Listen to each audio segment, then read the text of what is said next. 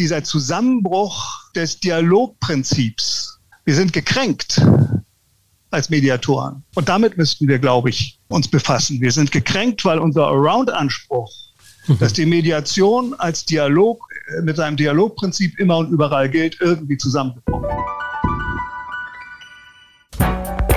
Herzlich willkommen zum Podcast Gut durch die Zeit, der Podcast rund um Mediation, Konfliktcoaching und Organisationsberatung, ein Podcast von Inkofema. Ich bin Sascha Weigel und begrüße Sie und dich zu einer neuen Folge.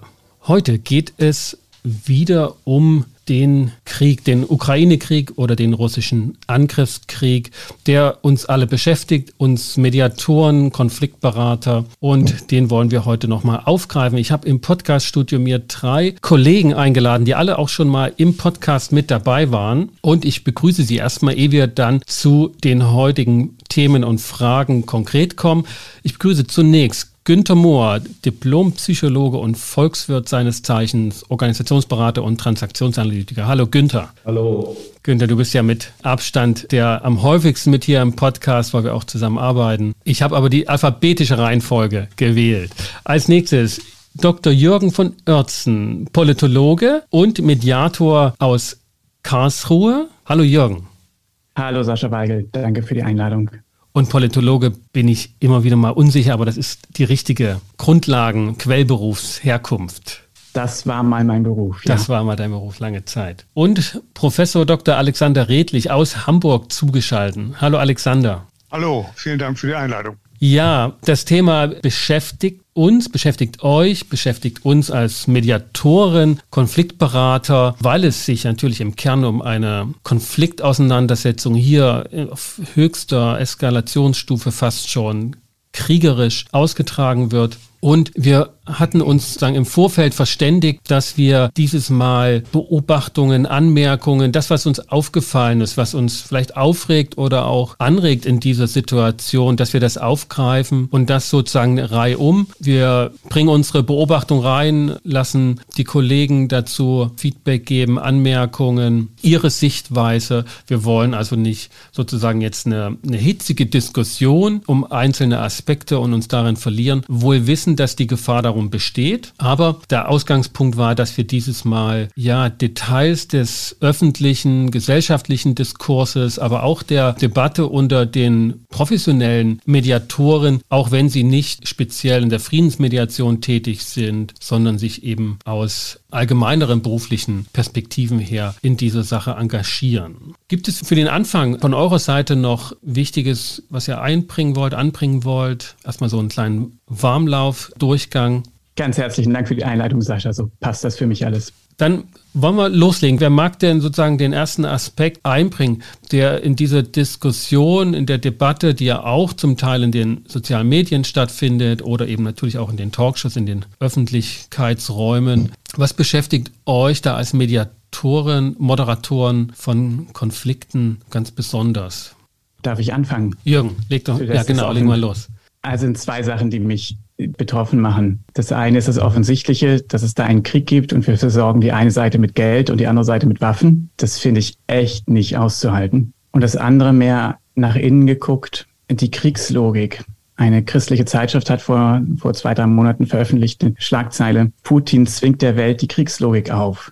Und das stimmt nicht meiner Ansicht nach, sondern es sind mhm. wir in meiner Welt, in meinem Land, in meinem Umkreis, die uns der Kriegslogik anschließen. Und das ist nicht zwangsläufig.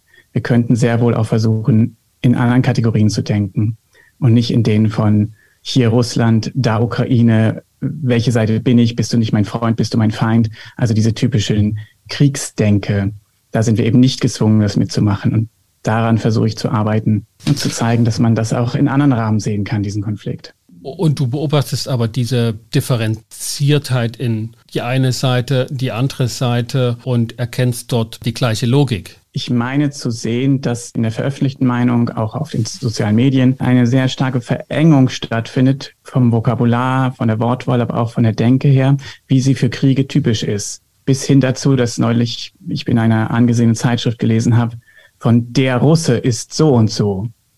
Ja, und da, da stellen sich mir die Zehennägel auf Also es mag typische Eigenschaften von Menschen aus Russland geben, die anders sind als typische Eigenschaften Menschen aus Deutschland. Das will ich gar nicht bestreiten. Aber nicht der Russe, es hat auch nicht der Russe die Ukraine angegriffen. Da hat ein Mensch, der ziemlich klar zu identifizieren ist, nämlich Putin, angegriffen. Und wenn dann ein Bundespräsident ein Konzert gibt oder einlädt zu einem Konzert, in dem ukrainische und russische Musiker teilnehmen und der ukrainische Botschafter lehnt aber ab zu kommen, weil es ein Unding sei, russische Musik zu spielen, ja, dann, dann ist das eine Verhärtung, wie sie halt typisch ist, hocheskalierte Konflikte. Und das müssten wir nicht mitmachen. Wir sind im Moment nicht persönlich mit dem Leben bedroht. Wir können sehr wohl versuchen, uns offen zu halten, zum Beispiel für das, was Friedrich Glasel nennt, Window of Opportunity, mhm. wenn sich denn eins zeigt. Also ich finde erstmal, um da den Anfang einzusteigen, finde ich schon erstmal sehr wichtig, dass du, und die Beobachtung teile ich, ne? den einen liefern wir Waffen und den anderen liefern wir einfach Geld und haben uns da über Jahre hinweg abhängig gemacht über das Gas. Also das finde ich, ist erstmal eine richtige Beobachtung, die man aber erstmal so auch feststellen muss. Ja, mich beschäftigen äh, andere Fragen bei dieser Geschichte. Es hat vielleicht auch damit zu tun, dass der Krieg schon ein bisschen läuft. Also man hat sich schon gewisserweise dran gewöhnt oder so. Man kennt schon die ganzen Städte da auswendig da aus äh, der Ukraine, die man vorher gar nicht kannte und so weiter und so fort. Ich hänge im Moment an, an zwei übergeordneten Punkten. So vielleicht hat das auch mit meiner Profession so als Volkswirt so zu tun dass ich mich frage, warum passiert das jetzt gerade? Wir haben eigentlich ein ganz anderes Thema, der Klimawandel. Und wenn wir da nicht irgendwas schnell in die Füße kriegen, dann wird es uns übel ergehen und wir haben die ganzen Jahre auch geschlampt und da nicht wirklich, äh, trotz großer Reden, sind wir an dieses Thema nicht richtig rangegangen, auch die Grünen nicht und so weiter. Also das, und dann hat man so rumgefaselt von wegen Gas als Brückentechnologie, bis man dann endlich dann irgendwann mal mit Sonnenenergie und Windenergie das, das in Angriff nimmt. Also man hat, wir haben uns jahrelang äh, was vorgelogen. Und es gibt noch eine andere große Lüge, die der Westen auch hat jetzt, wenn man sieht, beim G7-Treffen jetzt der westlichen Länder waren Vertreter von 700 Millionen Leuten da und die, der gleichzeitig stattfindende BRIC Gipfel, wo Putin war, der hat äh, mit Indien, China äh, und äh, äh so weiter, Brasilien hat der äh, 3,5 Milliarden Menschen vertreten. Das ist nochmal eine andere Hausnummer, die da zusammenkommt. Also der Westen hat sich mit seiner Art der Ideologie, die wir vertreten, die ganzen Jahre etwas vorgelogen. Wir sind isoliert mit unserem Verhalten in der Welt. Kein afrikanisches Land unterstützt die Sanktionen, kein südamerikanisches Land unterstützt die Sanktionen. Ich glaube, was, wo ich im Moment bin, dass wir zuerst mal auch auf uns selber gucken. Ne, wie eurozentristisch schauen wir auf diese ganzen Sachen und jetzt wie eine Schlange auf das Kaninchen da in äh, Putin und so weiter und so fort, nachdem der Westen USA, Israel, um mal Beispiele zu nennen, jahrelang das Völkerrecht auch mit Füßen getreten haben.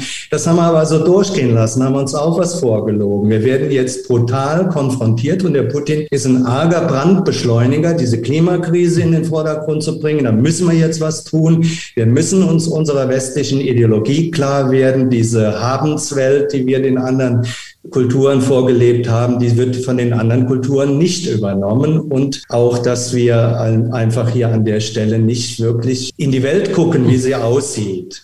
das finde ich zurzeit ganz bemerkenswert bei diesem Konflikt. Insofern dieses Thema Putin als Brandbeschleuniger dafür, was sich in der Welt sowieso abzeichnet. Ich, ich gucke nicht wie die Schlange auf das Kaninchen da, was da gerade in Lysychansk oder sowas vorgeht. Das finde ich ganz schlimm. Ich finde, mit, mit, den Menschen da mitzufühlen, ist eine, ist eine unheimlich wichtige Sache. Aber ich, so von der, von meiner Denkebene bin ich im Moment an anderen Themen, die auch in unserer Presse oder in unseren Medien, so wie ich es jetzt benannt habe, nicht deutlich benannt werden.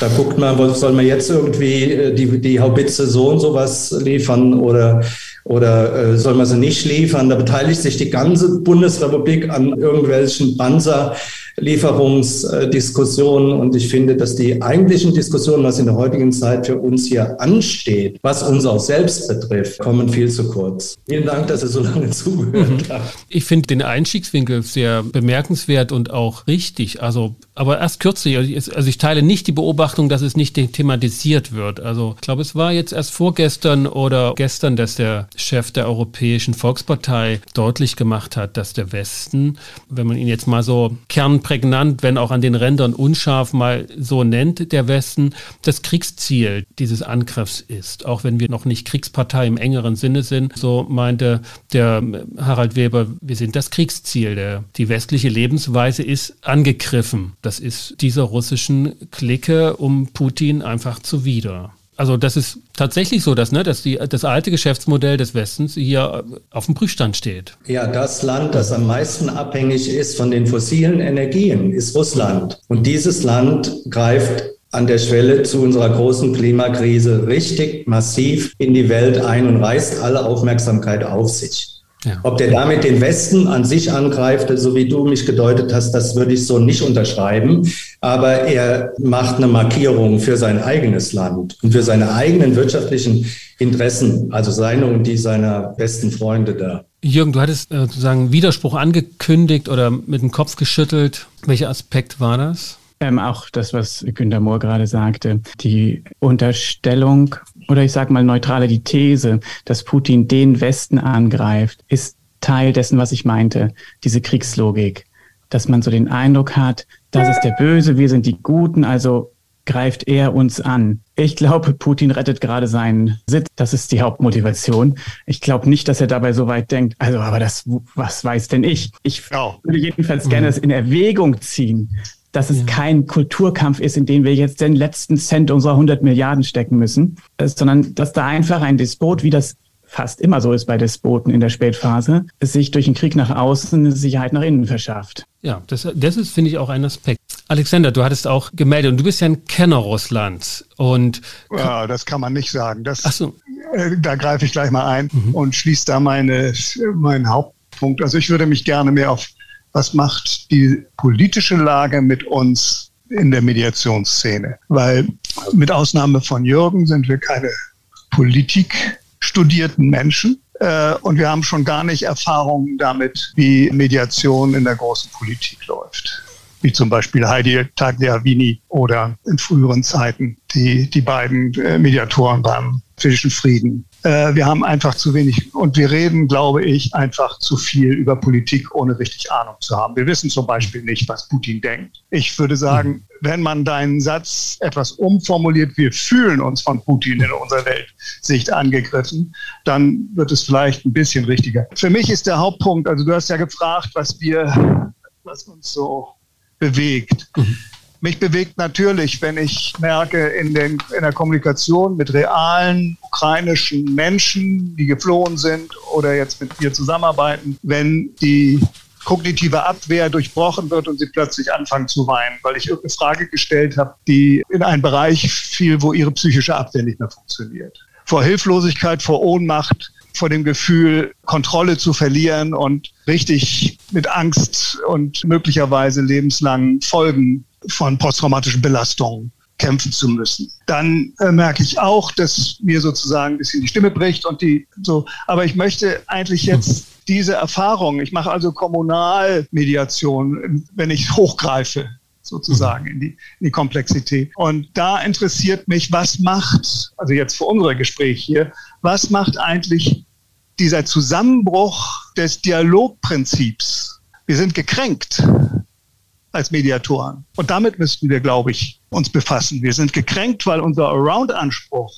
mhm. dass die Mediation als Dialog, äh, mit seinem Dialogprinzip immer und überall gilt, irgendwie zusammengebrochen ist. Jedenfalls ja. aus meiner Sicht. Putins Kopf ist sein Hoheitsgebiet. Da werden wir nicht äh, Zugang haben. Aber, und das ist ein Aspekt, den ich beobachte und gerade auch bei dem, in der deutschen Diskussion, dass kaum Kenntnis der russischen innenpolitischen Entwicklung die Diskussion trägt und dass es wie ein Niemandsland ist. Und so ist es ja nicht. Wir haben über Jahrzehnte hinweg Kenntnisse von Dissidenten, von Geflüchteten, von Ausgewanderten. Wir haben viele zusammengetragene Zeugnisse, sodass ich den Satz, Putin greift den Westen an, nicht darauf reduzieren würde, dass es nur ein Gefühl des Westens oder einiger im Westen ist, wo man der auch dann denkt, das ist jetzt aus der Luft gegriffen, das Gefühl. Da würde ich sagen, da gibt es schon konkrete Anzeichen und konkrete Hinweise und ein zusammengetragenes Narrativ, das nicht sehr ausgefaltet ist, gerade in der deutschen Politik und in der deutschen Öffentlichkeit. Da war lange Zeit das Prinzip Hoffnung. Ich würde gerne nochmal an diese. Und da kommt die Kränkung äh, auch her. Dialog, Günther. Dialogverletzung, das spricht mich sehr an, aber ich glaube, das ist ein bisschen was, was unsere Eurozentriertheit oder Westenzentriertheit beinhaltet. Wir haben unsere Länder, USA, Israel, die zu unserer Sphäre stehen, haben auch lustig die Welt äh, beeinflusst, ohne sich an Völkerrecht, an UNO-Sicherheitsratssachen zu halten. Und wir haben offen immer so getan, Dialog und wir reden ja mit allen und sowas, haben das aber wirklich nicht praktiziert. Das heißt, das ist eine Idee, die wir gerne zum Besten getragen haben. Und ich glaube, die hat auch in unserer Profession eine große Rolle gespielt. Aber das ist natürlich nur bis zu einem bestimmten Grade. Ich glaube tatsächlich, dass viele unserer Herrschenden in der Welt heute über sowas wie ein Dialogprinzip lachen dass das eigentlich nicht das Zentrale ist, wo es nachgeht. Es gab, die Menschenrechte gibt es schon seit 1948, sind die vereinbart worden zur Förderung von Demokratie und Frieden und so. Aber wir sind da wirklich noch äh, halb auf dem Weg. Und ich glaube, das ist auch für uns als äh, Berater, Mediatoren mal wichtig zu gucken, dass wir da auch in einer bestimmten Ideologie aufsitzen, die vielleicht auch im Umgang von Menschen miteinander nicht so eine Dominanz wirklich hat. Der Mensch ist anders, als wir den gerne machen würden. Jürgen, du hast. Vielen Dank, ja, Günther. Wir haben jetzt zwei Stränge. Ich versuche sie mal nacheinander. Günther Mohr, ich fand das äh, super in Ihrem Video auf YouTube, was, was ich gerade noch gesehen habe, wie Sie die Verbindung gezogen haben, dass die bürgerliche, westliche, gut gebildete Denkweise angegriffen wird, nicht nur von Putin und dem, was da an Krieg ist, sondern zum Beispiel auch von den Nichtanerkennung von Wahlergebnissen in den USA. Und wir haben in Deutschland auch genug Beispiele dafür. Alexander, wegen der Kränkung, also das ist ja auch ein Thema, was du, Sascha, immer wieder aufgebracht hast. Sprecht ihr von anderen oder von euch? Weil, von uns. Also ich ja, hatte, echt? Das verblüfft ja. mich total. Lass mich noch einen Satz sagen, warum es mich so verblüfft. Weil du mir vor einigen Jahren den Satz mitgegeben hast, nur so nebenbei gesagt, aber hat mich lange begleitet, dass Mediation eine Methode für die gebildete Mittelschicht sei. Da habe ich lange drüber nachgedacht, ob das eine Kränkung für mich ist.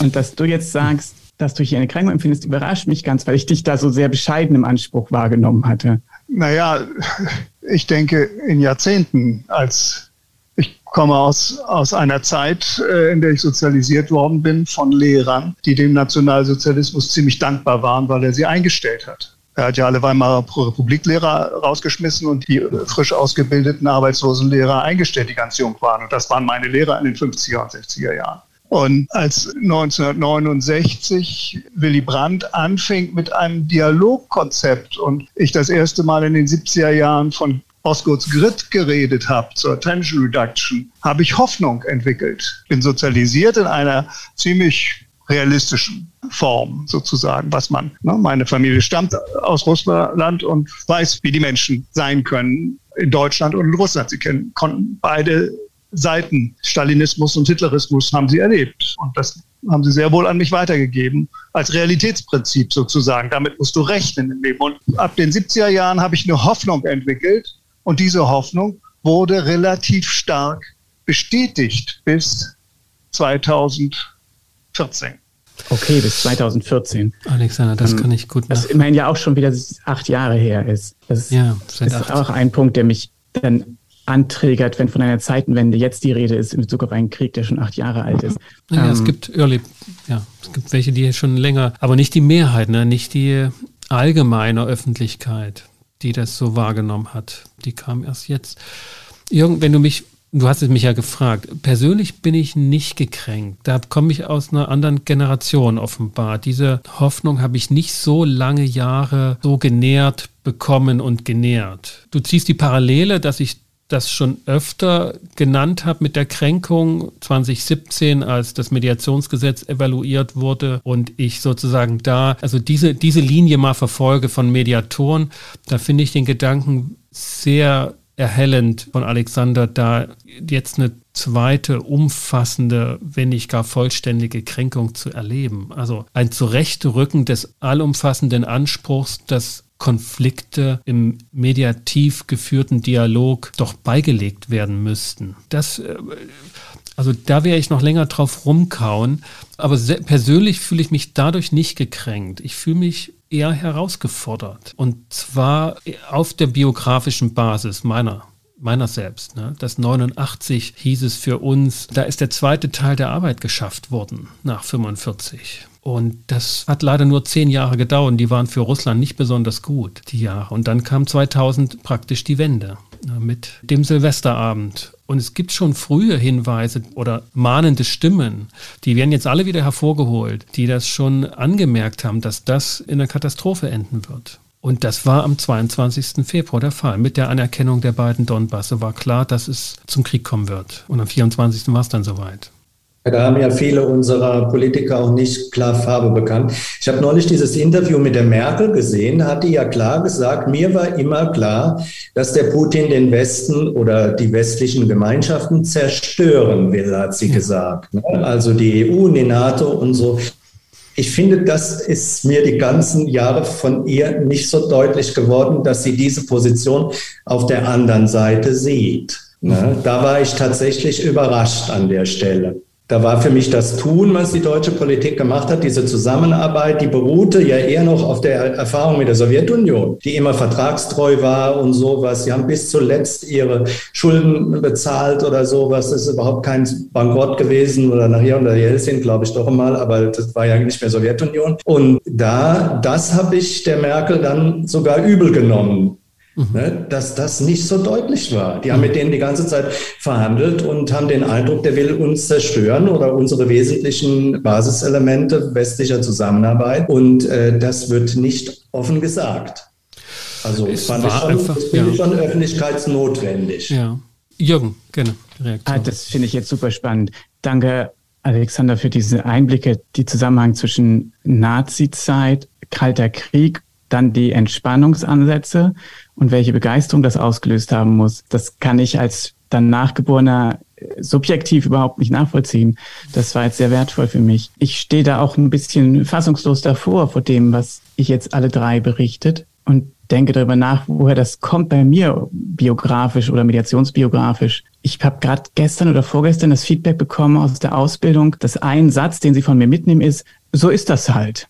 Ich habe in der in meiner ersten Mediationsausbildung, die sich nur auf Wirtschaft bezog, ganz viel gelernt, wann, unter welchen Umständen allen Mediation nicht funktioniert.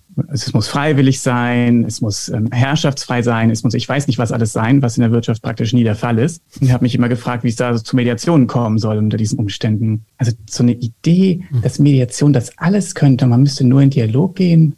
Vielleicht ist es die politikwissenschaftliche Ausbildung mit einem linken Professor in Hamburg, der auf Krieg und Frieden spezialisiert war. Es gibt ja mehrere Mediationsansätze. Was wir meinen mit Mediation in Deutschland ist in der Regel ja der interessenbasierte Ansatz. Aber es gibt ja auch noch den rechtebasierten Ansatz, was in Amerika in der Regel gemeint ist mit Mediation. Also wer setzt sich vor Gericht durch und wir sparen uns das Gerichtsverfahren und machen es hier schon ab. Das hat aber mit Interessen und Bedürfnissen wenig zu, mit Bedürfnissen wenig und mit Interessen vielleicht ein bisschen zu tun. Und dann gibt es ja auch noch den, den ähm, machtbasierten Ansatz der hat jetzt mit liebevoller Menschlichkeit überhaupt nichts mehr zu tun, sondern jedenfalls nicht im mhm. Vorgehen, in der Wirkung vielleicht schon, sondern der sagt, und was müssen denn die, was muss denn Putin als Chef der russischen Streitkräfte und was muss auf der ukrainischen Seite, da kenne ich die Herrschaftsverhältnisse nicht im Detail, was müssen die denn kriegen? Wie muss denn, müssen die Machtverhältnisse gestaltet werden, damit es zu einer Verhandlungslösung kommen kann? Auch das wäre eine Mediation. Nicht so eine mit aktiv zuhören wahrscheinlich, jedenfalls nicht mit Tieftauchen, aber trotzdem auch eine Form von Interessen, also in einem sehr oberflächlichen Sinne Ausgleich. Okay. Insofern glaube ich nicht, dass Mediation zu Ende ist, nur weil Krieg ist. Also es ist nur keine, keine Beziehung, keine von, von Herz zu Herz, wie ich es gerne hätte, wenn ich mit Leuten hm. arbeite. Beim letztgenannten, da kommt es sozusagen zu diesem Themenpunkt, warum und weshalb schwere Waffen liefern. Dann nehme ich das nochmal kurz auf, weil das ja ein, auch in der öffentlichen Diskussion so ein wirklich erhitzter Punkt war. Günther, du hast es angesprochen. Und auch jetzt sozusagen in dem letzten offenen Brief, der wieder in der Zeit online erschienen ist, von den Philosophen Brecht oder von August bis C, könnte man auch hier die beiden nennen, vom Spiegel bis zur Autorin. Also klar, jeder will Frieden und keiner will Krieg und alle wollen lieber Verhandlungen als Schüsse. Das muss man, glaube ich, einfach grundlegend anerkennen. Oder es gibt klare Unterstellungen, dass das jemand lieber will. Das erscheint mir schwer und auch nicht nachvollziehbar. Aber die Frage ist, wie erreicht man das? Und da habe ich den ja, Eindruck, dass Mediatoren die Idee haben oder auch diese Autoren, dass wir eine einen Kontext schaffen können von außen, der dann alle Beteiligten dazu einlädt, das zu tun. Wenn halt dieser Kontext nicht geschaffen wird, dann ist da jemand dran schuld, aber nicht die unmittelbar beteiligt. Und das finde ich eine Erzählperspektive von diesem Konflikt und über diesen Konflikt, den ich auch vor allen Dingen bei Mediatoren wahrnehme, dass sie eine Perspektive einnehmen, man nennt das auktorial. Armin Nasseh hat das ähm, jetzt so genannt in einem Tweet, auktorial, nicht autoritär, sondern auktorial. Eine Perspektive wird eingenommen, die sozusagen nicht teilnehmend ist, sondern so beschreibend und die könnte man einfach gestalten, wie man will. Also diese Vorstellung wird auf jeden Fall gekränkt, weil sie entspricht einfach nicht der Realität. Ich glaube, eine weitere Kränkung da drin ist, dass wir ja Partei sind. Wir Deutschen sind in diesem Krieg Partei. Da geht ja kein Weg dran vorbei. Und das, was du vorhin gesagt hast, ich finde, man sollte das bei Lichte betrachtet doch mal in genau anschauen. Was wollen die Leute lieber? Wollen die Leute sofortigen Frieden oder wollen die äh, Zurückeroberung von Gebieten, Gerechtigkeit bezüglich der völkerrechtlichen Souveränität und so weiter? Das, ich meine, ich ja, verlasse mich da doch. nicht auf Verlautbarung. Natürlich wird keiner sagen, ich bin gegen Frieden. Ja. Aber man muss die Sache dann auch zu Ende denken. Das heißt also, wenn du in dem Moment sagst, na ja, gut, äh, ich bin ja für Frieden, aber jetzt machen wir mal erstmal so und so, das muss jetzt erstmal alles äh, mit schweren Waffen zurückerobert werden und dann reden wir nochmal, dann machen wir Mediation das beißt sich für meine Begriffe. Also da ah, muss man okay. schon mal auch ein bisschen gucken, da was passt denn da? Was äh, geht da? Oder man muss offen zugeben, dass man selber da eine widersprüchliche Position hat, wogegen ich auch nicht nichts habe. Ich halte, ja, ich halte das nicht für einen Widerspruch. Ja. Also ich greife da den, die Beschreibung von Jürgen auf mit dem Konzept der Mediationsarten. Und abgesehen von der Tatsache, also für mich als Mediator zählt natürlich ganz stark, die Beteiligten wollen keine Mediation momentan. Ne? Also keiner hat das Bedürfnis zu verhandeln. Außer es wird das Ergebnis erreicht, was, was, der, was man will. Der eine ne, bedingungslose Kapitulation und der andere Rückeroberung, wenn man das jetzt mal auf zwei Personen nimmt.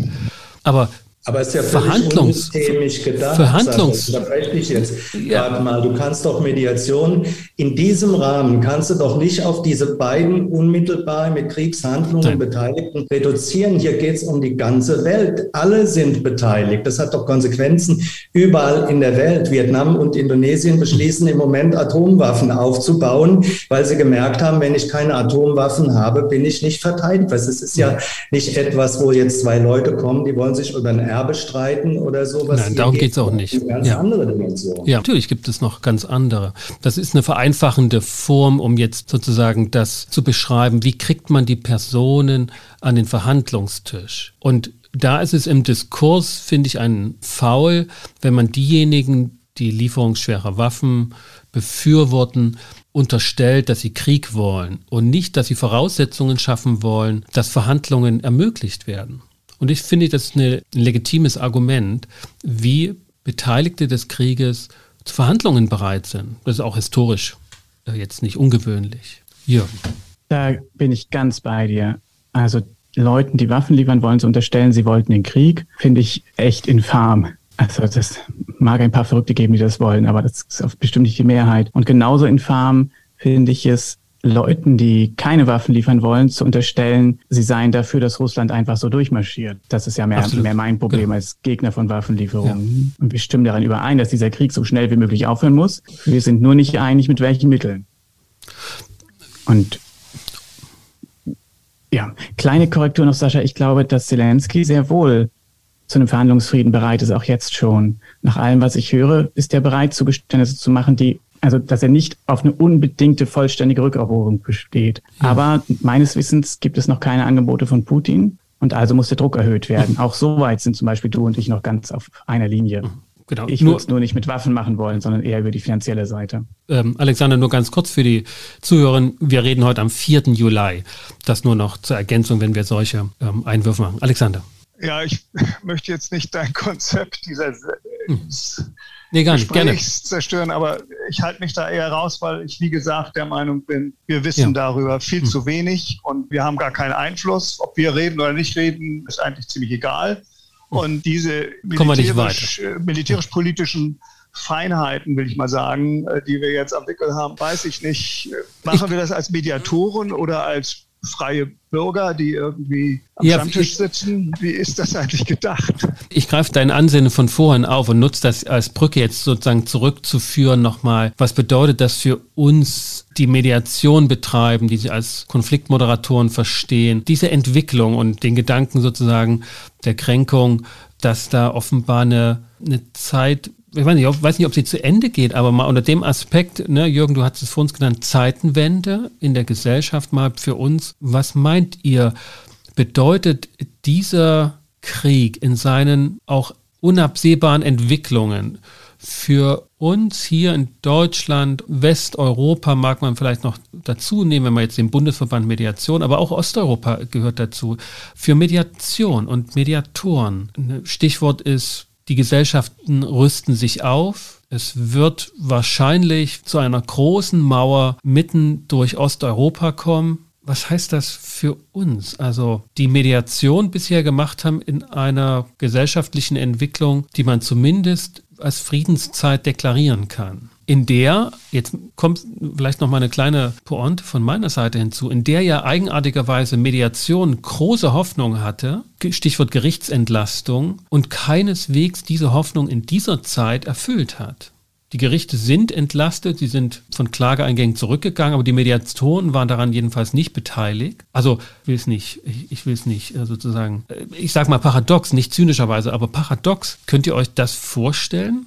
Dass Mediation, Mediatoren da einen Aufschwung erleben, weil sich die gesellschaftlichen Umstände so radikal geändert haben und die vorhergehende, bisherige Zeit zwar ein gutes Pflaster war, um in die Welt zu kommen, aber nicht um entsprechend der Hoffnung zu wachsen. Stichwort Anzahl der Mediationen. Ich glaube, dass äh, wir ein bisschen den Blick da nochmal weiten müssen, so eher mal so auf uns äh, selber gucken, da wie weit wir betroffen sind. Ich habe ja eben schon mal gesagt, ich kann mir uns als Westler jetzt da in so einem Konflikt nicht als Mediatoren vorstellen. Und ich glaube auch, dass wenn man die Mediationsanfangsbedingungen zu eng zieht, was oft passiert, dass dann natürlich kaum noch was möglich ist. Aber wenn man mal ein bisschen weiter denkt, ich habe da immer dieses Beispiel des Reconciliation-Prozesses in Südafrika im Kopf, ne, wo es eine Auseinandersetzung gab eine richtig schlimme Auseinandersetzung, wo man es geschafft hat, durch Prozesse des Vergebens, des Miteinander in Dialog kommens und auch des Gestehens von Dingen, eine,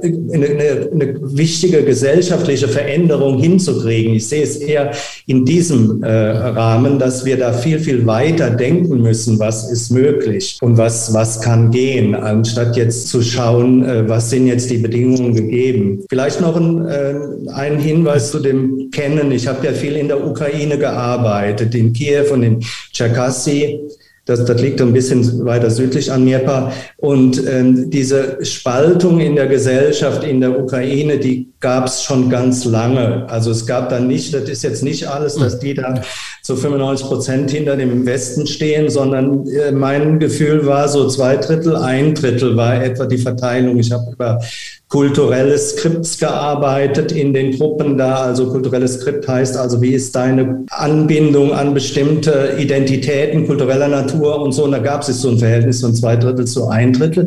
Das hatte aber auch noch so eine, wie soll man sagen, so eine friedliche Koexistenz. Ne? Also war quasi wie Jugoslawien vor dem Jugoslawienkrieg mit Serben und Kroaten. Nur was wir ja für eine Erfahrung machen, dass der Krieg tatsächlich seine eigenen Gesetze hat. Und sobald er losgeht und die die Gewalt da ist, die Traumata da sind und äh, die, die Grausamkeiten, dann radikalisiert sich das, dann verändert sich das ungemein. Ne? Und aber was mir Hoffnung gibt, führt auch nochmal wieder zu meinem Ausgangspunkt. Letzter Punkt. Dass solche Prozesse wie der Reconciliation-Prozess in Südafrika auch zeigen, man kann auch wieder zurück. Ja, okay, das war noch ein wichtiger, hoffnungsvoller Punkt. Aber da, weil wir heute tatsächlich einen harten Schnitt haben am Ende. Alexander, was meinst du? Wie würde also Mediation in einer ja, eher düsteren Zukunft von hochgerüsteter Gesellschaft, ja. Mauerbau? Also ich, ich, glaube, jede Kränkung dient dazu, dass man Hoffnung schöpft. Das heißt ja auch am Boden der Dose der Pandora liegt die Hoffnung.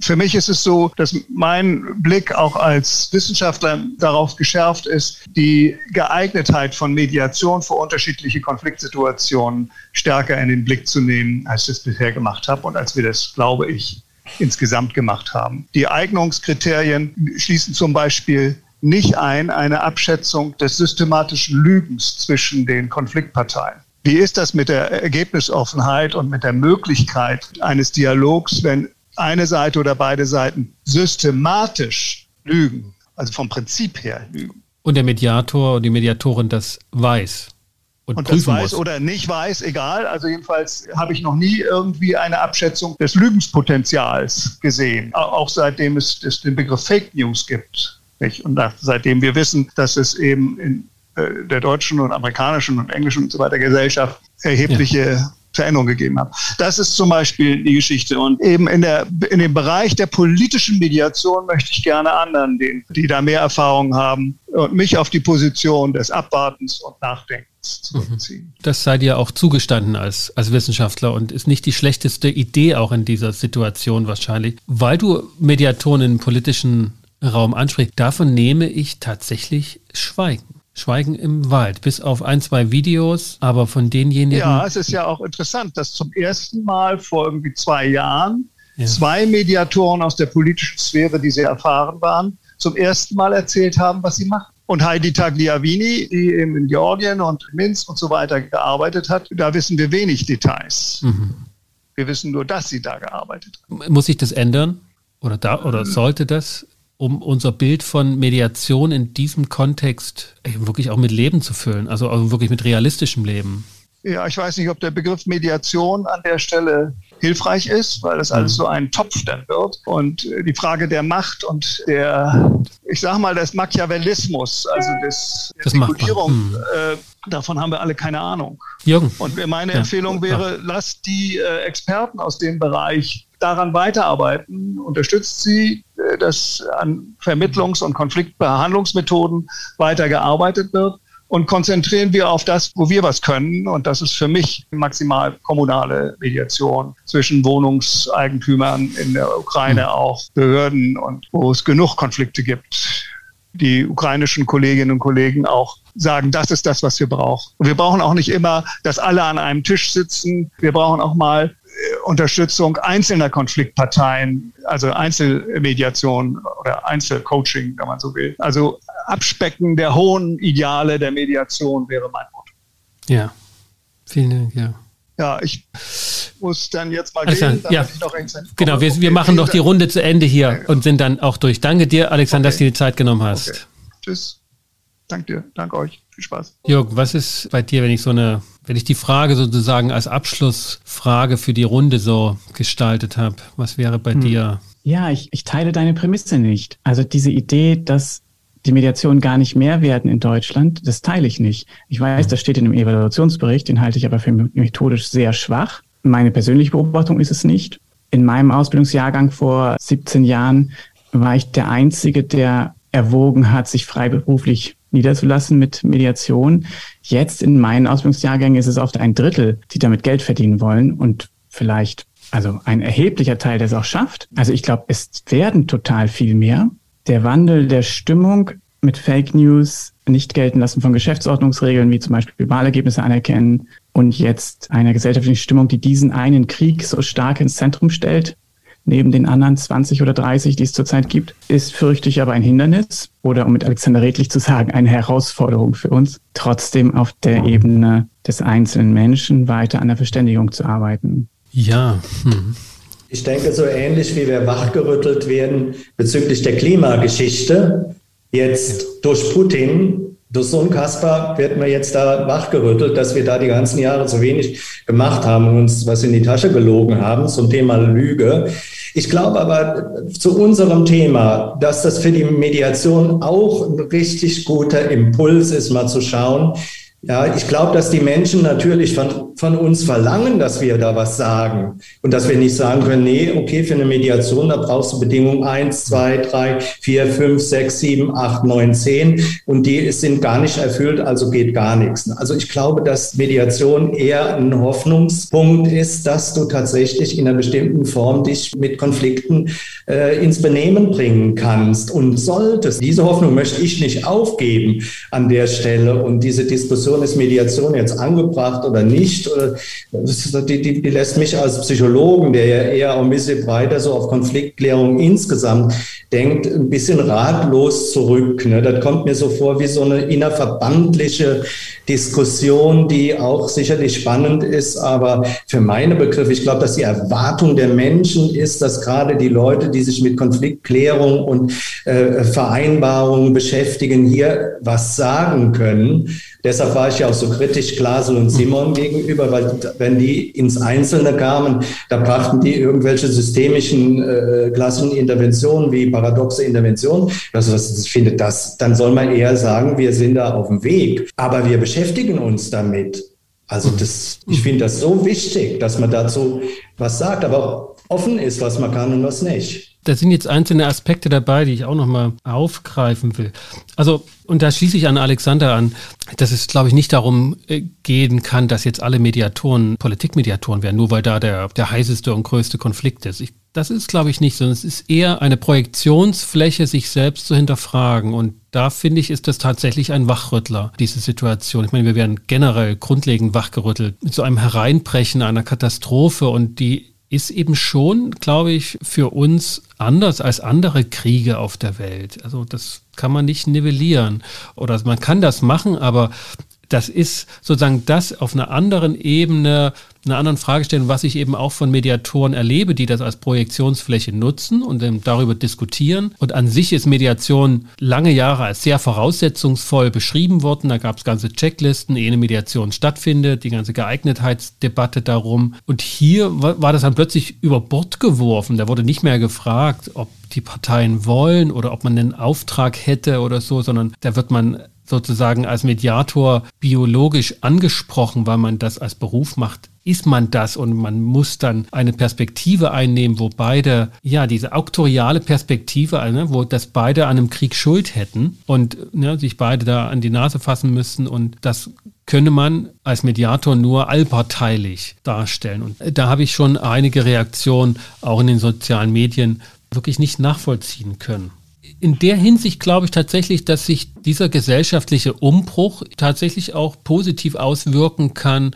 für einen realistischeren Blick auf Mediation, dass es dort auch praktikabler wird. Jürgen, ich streite ja nicht ab, dass Mediation wächst. Meine Aussage war, dass sie die gesellschaftlichen Hoffnungen sowohl von Mediatoren als auch von Nicht-Mediatoren nicht erfüllt hat. Da war doch eine andere Form von Euphorie. Und da steckt die Enttäuschung drin und da steckt möglicherweise auch die Kränkung drin, dass diese Hoffnung hab des ich, Anfangs nicht erfüllt ist. Habe ich, hab ich nie erlebt, diese Euphorie, von der du sprichst. Also ich sehe das, das, das zieht sich durch mehrere dieser Diskussionen mhm. von der Enttäuschung, der enttäuschten Naivität oder so, der angeblichen Naivität der Pazifisten und so. Ich habe diese und auch gesetzgeberisch. Die Idee, dass Mediation Gesetz alles in der Welt verbessern kann. Ich ich kenne niemanden, der das vertreten hat. Nein, nein, nein, gesetzgeberisch. Die Entlastung der Gerichte, da war Mediation das Mittel. Hat, aber hat das ein Mediator oder eine Mediatorin offensiv vertreten? Also, dass, dass wir in nennenswertem Umfang das könnten, gesellschaftliche Hoffnung, also das das habe ich alles nicht wahrgenommen, deshalb kann ich auch nicht enttäuscht sein jetzt. Das äh, glaube ich dir natürlich, dass das bei dir nicht so war. Günther, Jürgen, Alexander ist schon raus aus dieser Sitzung. Ich bedanke mich bei euch für diese Episode, die doch, also für mich zumindest anders war als andere Episoden, weil deutlich wurde, wie hereinbrechend diese Thematik ist ohne dass diese Thematik, und Günther, du hast darauf aufmerksam gemacht, es selbst sein müsste, sondern dass sie die Aufmerksamkeit so aufsaugt, dass vielleicht noch viel grundsätzlichere Probleme aus dem Blick geraten und uns da sozusagen wirklich die Zeit davonläuft. Apropos davonlaufender Zeit, wir sind am Ende dieser Sendung und ich freue mich, dass ihr dabei wart. Herzlichen Dank, Günter Mohr und Jürgen von Oertzen. Das war die heutige Episode abermals zum Krieg in der Ukraine und was Mediatoren damit verbinden und welche Punkte ihnen dazu durch den Kopf gehen. Wer weitere Episoden zu diesem Thema sich anhören möchte, dem mag ich hier die Episoden 80, 82 und 83 ans Herz legen, wo wir das Thema schon aufgegriffen haben und auch unter anderem Alexander Redlich und Günther Mohr mit im Podcast-Shooting waren. Wenn dir dieser Podcast generell gefällt, dann hinterlass doch ein Feedback und eine nette Sternebewertung auf Apple Podcast oder gleich auf Google Business unter Inkofema. Empfehle diesen Podcast weiter und abonniere ihn für dich selbst in deinem Podcast-Catcher deiner Wahl. Für den Moment bedanke ich mich bei dir und euch, dass ihr wieder mit dabei wart und verabschiede mich mit den besten Wünschen. Bis zum nächsten Mal. Kommt gut durch die Zeit. Ich bin Sascha Weigel, euer Host von Inkofema, dem Institut für Konflikt- und Verhandlungsmanagement in Leipzig und Partner für professionelle Mediations- und Coaching-Ausbildungen.